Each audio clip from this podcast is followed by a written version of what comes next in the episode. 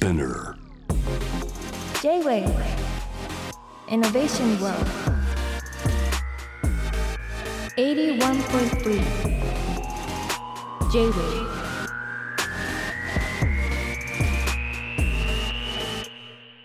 の天才カートムがナビゲートしている JAV イノベーションワールドここはロートイノベーションのコーナー今夜はライター編集者ラジオ司会ラジオ司会って言ってますよね。言ってます言ってます。はい。はい。ラジオ司会されてますよね確かにね。早水健郎さんを お迎えしています。こんばんは。よろしくお願いします。早水健郎です。早水さんってなんか、うん。僕統立会の天才って言ってるんですけど、はいはい。いいですね。キャッチコピーあるんですか？僕はね人に顔を覚えられない天才だと思ってます。え？覚えられないですか？えっ、ー、とね僕よく常連になったぐらいな感じの78回行ったお店に行ってえー、とお客さん初めてでしたっけって言われる、えーそれ切ないですね。いやこれね僕天才だなと思ってますよ。石ころ帽子？ドラえもんで言うと、はいはいはい。みたいな感じ。なな自虐ではなくうん。割といいですよ、僕やっぱ覚えられちゃうななんかいやそれはもちろん天才だから。いやか顔の情報量が多いって言われますね僕は。あそれも 大事ですね。僕はテンパーぐらいしか、まあ、特徴がないんですよ。テンパーなんですかテンパーですテンパーです。えテンパーは近いですけどね、近い？あ僕もテンパーなんでね、ああテンパーだけじゃない情報量ってことですそうよですよね。ねちなみに僕は、えー、とこの番組聞くこともあるんですけど、うん。結構夜のずっとね、えー、と FM のパーソナリティを56年やはいっていてはい。結構ちょっと川田さん何やってるかって意識したりあ 本当ですか？ちょっと勝手ながらライバル視してたりありがたい。しますよ。僕は全然そんなことなくあの 普通に一方的に聞いてましたけどね。ありがとう確かに時間帯裏かぶりとかもありますしね。多分一時期かぶってたことあるうんかな、だからそんくらいねちょっと意識はあります僕はね早水さんと直接の、あのー接点としてはね結構前に福島に行ったんですよねババスで。もちろん覚えてますよ。いやあれ？うん。あの時東博樹さんが、はい。えー主催していた、はい。まあ、ダークツーリズムとかをね、はい。テーマにした、はい。当時本当震災後の福島南相馬でうん。活動されてる方と一緒に、うん。まあ、観光っていうテーマでね、うん。当時入れないまだ入れなかったあの原発のバス事故の場所とかに観光バスで一緒に入りましたね。観光バスというかそこうん特別に入れる許可をもらったバスとかで一緒に行きましたよね。なかなかヒリヒリしましたけどね。まだやっぱり震災の傷跡みたいなのある中で、ダークツーリズムっていう、うん。なんでしょう、まあ、チェルノブイリとかではね行われているその観光のお客さんもあえて呼んでそこをね、復興させるみたいな。そうそう。みんなはい。遠巻きに見てることしかできなかった当時に、けど中にいる人たちとか住んでる人たちっていうのは、ここで何が起こったかを伝えたいんですよね。でその時に観光っていう観光者目線とかツーリスト、うん。あのサイトシーイングでもいいですけど何か別のアプローチでそこの中のことを伝える必要性ってあるよねってことって、10年経った今最近ようやくねそうですね。再評価されてるんですよ。そうだと思いますね。当時は正直ちょっと炎上したりいやヒリヒリしましたよね。誤解されたりしましたね。はい。うん。あと現地の人は現地の人でねまだ心がね整ってないというかあの事故から震災から近すぎるってことでね観光なのみたいなうん。のも僕はね直接聞いたりもしてたんでわかります。ちょっと観光って言葉が持っている、えー、とずけずけと他そうですね。他者がやってくるっていうところを、あのーあえて外からやるっていうことってすごい暴力性なんですよ、うん。うん。ただあれちょっとね僕らやってたことって、うん。中の人たちが見せたいっていう人たちと協力してやってたんですよね、中にもいろんな考えがあったなみたいなところを、で僕あの時川田さん初めてやって あの時夜の旅館でねはいプレゼンしたのはねいまだにねはい。強烈に残ってます正直何をされたかは 個別には覚えてないんですよ、はい。はい。ただ僕の中に川田トムがインストールされてものの見方として、はい。これ川田トムならこう思うんじゃねえかみたいなことがね僕の中にいますよ。そうなんか僕は逆に早見さんの考え方とかプレゼンとかのアプローチがやっぱり僕は僕で衝撃受けててあでもどっちがスマートかってやっぱ早見さんはスマートですよ。いいなと思いましたけどね。ああよじゃあそれちょっと使わせてもらおう、スマートすぎて忘れられやすい顔っていうね。えでもそんな教科書通りのこと言わないじゃないですか早見さんって。結構極端なことをさらっと言いますよね。極端なことをさらっと言って、これ、え炎上狙いとかで炎上している人たちっていますけど僕はね割とね炎上しないんですよっていうの言ったらもおかしいですけどなんだろうね。逆飛行みたいな。なんかちょっと性格が悪くてひねくれているんですけど 別にそうへなんか変なこと言ってやろうっていう気はないのかな。はい。だからなんか早水さんが何を書いたりかんなんか文章にしたりしても僕はなんか別の物差しとしてセカンドオピニオンじゃないけどなんか楽しく読んでるんですね。であ今回あのありがとうござい1973年に生まれてって本が出まして、はい。これご本人的にどういう本説明されてます？はい、えー、と僕は73年生まれで今年50歳なんですよ。で同世代あの210万人いるっていう、うん。戦後2回目の波というか人口の波で、まあ多いんですよ人口が。うん。で、まあ、この世代む73年に生まれてっていうタイトルだと、うん。まあ、73年生まれが勝手に取ってくれるんじゃないかなっていう意図で書いた本なんですけど、まあ、同世代が見てきた事件とか、うん。同世代がまあ活躍であるとか、まあ、一郎とか宮沢りえさっきねちょっとふゲームかかってて 衝撃を受けました書けけど,、ましたけどねはい。こんなかっこいい曲そりゃデビッド・ボーイだしな、みたいな、えーまあ、そういう73年生まれの視点から見たうん。この50年史を一応振り返っているんですよ。うん。でまあその中にいくつかテーマはありますけどっていう話を一番確かに川田さんから出た直後ぐらいに本当連絡いただいて、そうなんこれ結構テクノロジーの本なので、うん。川田さんにちょっとあの話をしたいなってずっと思っていあてそうか。テクノロジーの本っていうのは、うん。そう言われてみるとそうですね。打ち出してはないです。うん。ただ生活の中で、うん。そこそ自分の世代に何が新しく始まったかなっていうと、うん。家庭にコンピューターが入った、うんうんうん。うんまあ、ファミコンとかねうん。ゲームパソコンっていうかホビーパソコンの話を書いていますけど、うんうんそれが小学校の頃の体験だったりとか、えー、といろんな生活の中の変化ってうん細かく拾っていくっていうのがこの本のうん。ポイントででよくねインターネットとか、うん。携帯電話とか、大きいでかいテクノロジーが入って世界が変わったって見方を、うん。僕はあんまりしないんですうよ。ん。うん。その前後ぐらいからインターネット的なものはあったし、うん。携帯電話的なものはあったし、うん。そのなんかずそれだけをとって社会の変化を語るのではなくまあ前後3年ぐらいにどんどんどんって何かあったんだ。じゃあそれをちょっと調べてみようみたいな。なんかね本の書き方としてリバースエンジニアリングっていうじゃないですか。うんうん。例えばラジオとかをバラバラにして組み立てて再構築する、で歴史50年分の歴史を書くってある種まあ昔のことを調べて書き直すんですよね。でそれみんなが知ってることっていうか事実を書いていくので当然知ってるばっか話ばっかし書いてるように見られるんですけど、う調べ直してるうちに、えこんなことってこことつながってたのとか、うん。今の視点とか、うん。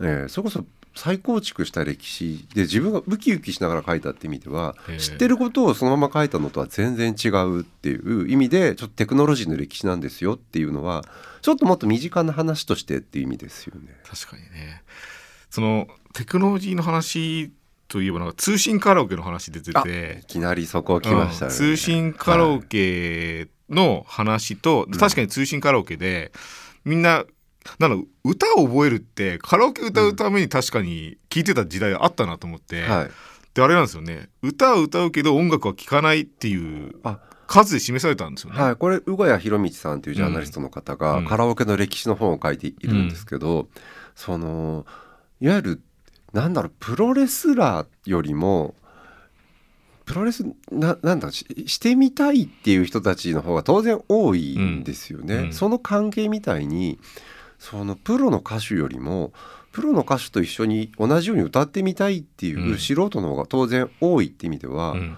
音楽の市場ってそう、まあ、カラオケができることで、うん。その人たちをちゃんとなんなんていうのかな歌手にするというか、うんうん。歌手になる願望を叶えるみたいなテクノロジーってそういうところがあるじゃないですか、うん。誰でもそれができる。うん。で結構ね平成っていう話今日テーマうん。一つなってますけど、はい。なんかコンテンツをネットワークで配信するってちょっと最近の話だと思うじゃないですか。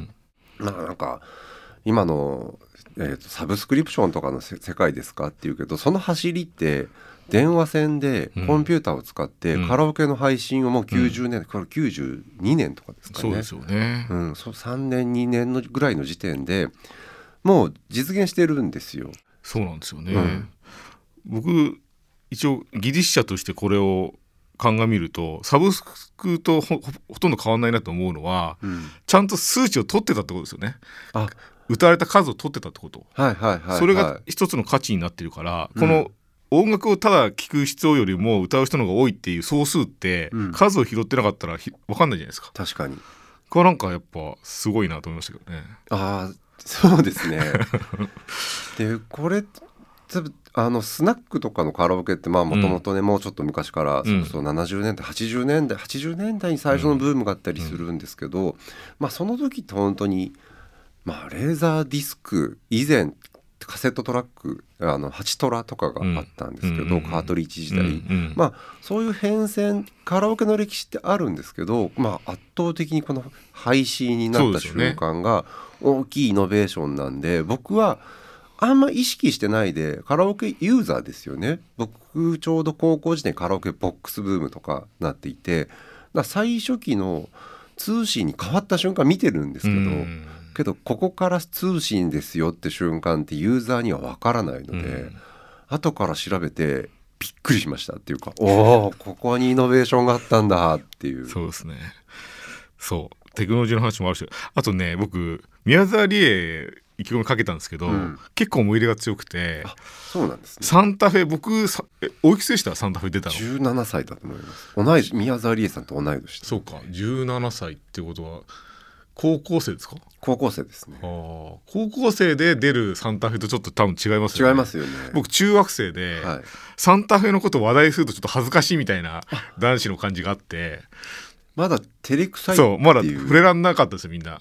でも僕持ち込んで「みんな!」っつっても僕が「手に入ったぞ!」っつって結構その時社会人デビューというか なんかわかんないけど 急に喋る側に回ったんですよね。喋る側？なんかもう喋る側としなんか聞く側って学校にもあるじゃないですか、はい。あなんかその瞬間がが結構僕の花粉が上がったんですよね。発信者に変わった瞬間いやなんかなんか気分的にですけどね。うん。結構クラスで賑やかな人がいっぱいいて、はい。その人の話を聞いてたんだけど、うん。なんかちょっとやっぱ盛り上がりがあって あと予約して買ったからポストカードも持ってて、うん。それなんかちょっとみんなに自慢したくなって。いわゆる宮沢りえを利用して人気者になった なんかわかんないけどさ。なんかね、思い出が宮沢りえさん。衝撃的でしたけどね。うん。そうですね。その売り方その新聞で事前に新聞広告で、そうですね、うん、ヌードを出すっていうことも当時ちょっと朝日新聞とかそんなことも当然したことがないので、うんすごかったですね。そういう話題の作り方とかを全部ねリエママがやっていそう。てリエママってすごい芸能ママっていうイメージがあるんですけど、はい。全然プロデューサータイプでしたっていうね、うん。話とかを調べてみると出てきますね。ちょっとここに来て分かったんですけどこのペースで話したらもう収まらなくなってきたんですけど あのちょっとあれかな平成くくりが広すぎましたかねちょっとあの、うん、JM で言うと、はい。あのドーハの悲劇とジョン・カビラ悲痛の声っていうのがねこの本にも書いてあるんですけど、はいはいはい。ちょっとはその話聞いていいですか？あのワールドカップのねあのまだ日本が行けてない時期に、うん。それこそ10番ラモスだった頃のドーハの悲劇って予選の、こみんな日本中うん。がサッカーでこれ初めてワールドカップ行くぞっていう予選で引き分けていけなかったっていうのって、これ記憶してます記憶してます。はい、僕だからこれが二十歳ぐらい大学生時代なんですけど、当時ツイートがないので、うん。SNS もインターネットもないので、うん。まあもうちょっとずつあるんですよ。うん。えー、とそれでも掲示板の時代ですけどだからね何か誰かをとそういう、うわこれうん。何が起こったのっていう悔しさとかうを共有する場所がないんです。確かに確かに。でまあカビラさん今でも、えーやってますしサッカー好きですけど、まあ、当時から僕すごい好きで、うんこれは朝まで起きてとりあえず、うん。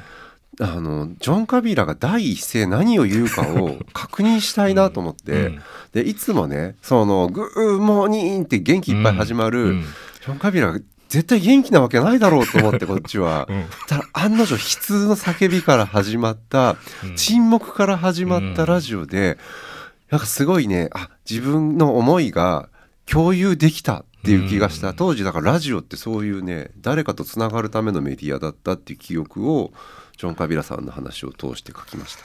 なんかそういうのって意外に記録に残ってなくないですか？そのメディア感覚っていうか、うん。それがすごいね読んでてあそうだったなって思うんですよね。いろんなものがね、YouTube とかで後から再現できたりするし、うん。記憶あったり証言とか取ってドキュメンタリーって作れるんですけど、うん。これ僕ジョン・カビラさんに直接は聞いてないんですけど、うん。カビラさんが当時のことを振り返ったエッセイ残ってるんですよ。うんうん本人第一声なんて言ったかうん。うん忘れているんですよ。本当に声を失っちゃったんだ。で僕の中の頭の中のうん。記憶でずっと考えていたことっていうのはエビデンスがないんですよね。で鎮痛だった自分が言葉にならなかった言葉を失ったっていうことをカビラさんは言っているので、うんうんうんそれはすごい感情として共有されてるんですよね。確かにねなんかすげえショックでしたよね。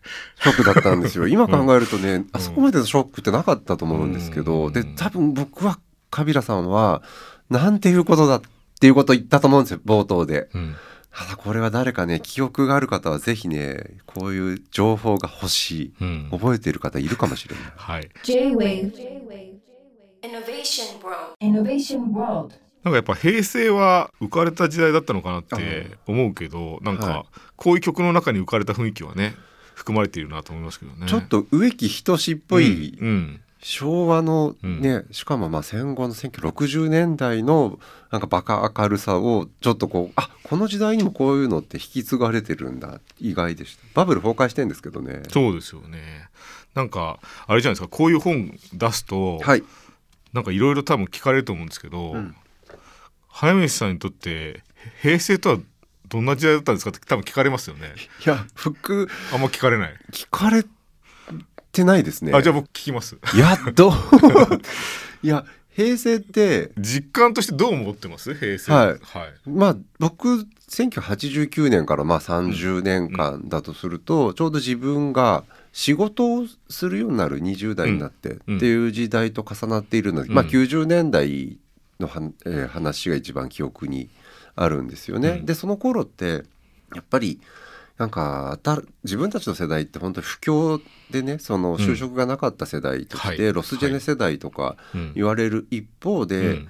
まあ、全然自分たちが人口が多い世代が90年代になって自分たちの時代だっていう時と、それこそ新しいテクノロジーがね通信カラオケって話しましたけど、ん。いっぱい出てきて、うん。まあ、インターネットとかうん。携帯電話とかですよね。うんで新しい時代が始まるんですっていうすごいその希望の感じこれねさっきの宮沢りえのゲームもそうなんですけど、あれ80年の糸井重里のジュリーが歌った「TOKIO が、うん。なんか新しいことが始まる感じすごいじゃないですか、うん。80年代の、うん。それの90年代版なんですよ、薬師糸井さんだし、うん。で新しい世代だしっていう。でけど実際にすごい新しいことが起こる予感だけで何が起こってるか分かってないみたいな、うんそういう浮かれ方が平成の初めなんですよ。そう思います。はい。うん、で今思うといろいろこのタイミングでこれがみたいなこと言えるんですけどまあだから振り返る時振り返ってやっと分かる時代で今振り返る時にちょっとバイアスかかってるとすると、まあバブルの崩壊とか就職氷河期とか暗い話の方がピックアップされやすいけど、実際に一個一個触れてみるとかなりまあ明るかったりちょっと浮かれてたりする方が多いですよね。なんかデフォルトでなんか油断してると失われた30年とかってくくられて、うん多分ねもうちょっと経つと40年とかなるんじゃないですかそのなんかなりますね。失われたとかってあんま言いたくないなと思うんですけどね。それが結構ねそういや言った瞬間には見つけた発見なんですよ。うんけど発見って、まあ、一側面なんだけどうん全面展開していくところがあって、なので僕平成は何っていうのって結構その言われるの結構ひねくれているので苦手というか 一昨日までは平成ってこうだったんですけど、うんいやちょっと最近変わりまして みたいな調べ直してみたところみたいなことをずっと言い続けたいなっていう。時代感だって変わりますもんね。変わりますよね気気分ですよねだってね。うん、だから実際にねあの何度も何度もリバースエンジニアリングした方がいいんですよ。うん。ここの見方ってこういうふうに確定しているけど今見ると実は逆の側面がありましたってことの発見の発見の発見みたいな。うん、そうなんかテクノロジーなんか変わるかもっていうことの発信となんか結果を僕らって結構見てきてて、はい。でなんか生成系の AI とかが今盛り上がってるけど、結構冷静じゃないですか僕らって。ああはいはい。冷静ですか？冷静じゃないですか？結構浮かれてますか？僕は、ん。あまあ150年前にも同じこと言ってたんだなぐらいな感じの距離感で見てますけど。